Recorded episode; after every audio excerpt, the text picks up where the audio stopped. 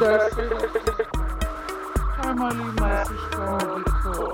This is not normal. Uh, song the song is called